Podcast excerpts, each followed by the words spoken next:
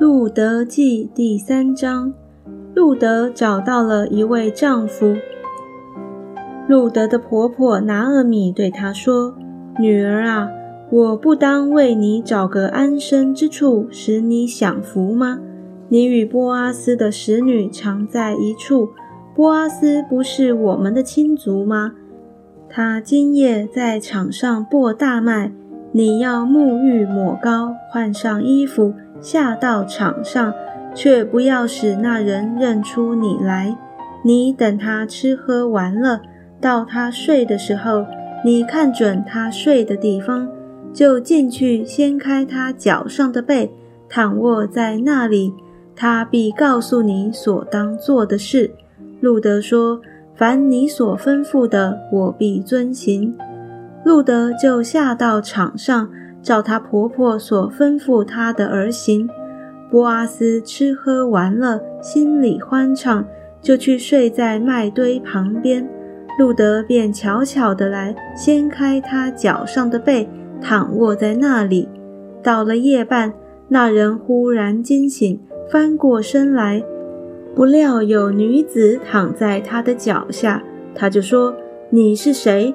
回答说：“我是你的婢女路德，求你用你的衣襟遮盖我，因为你是我一个至近的亲属。”波阿斯说：“女儿啊，愿你蒙耶和华赐福，你幕后的恩比先前更大，因为少年人无论贫富，你都没有跟从。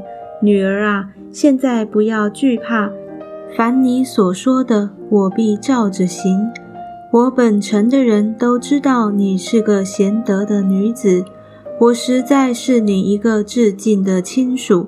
只是还有一个人比我更近，你今夜在这里住宿，明早他若肯为你尽亲属的本分，就由他吧；倘若不肯，我指着永生的耶和华起誓，我必为你尽了本分。你只管躺到天亮。路德便在他脚下躺到天快亮，人彼此不能辨认的时候，就起来了。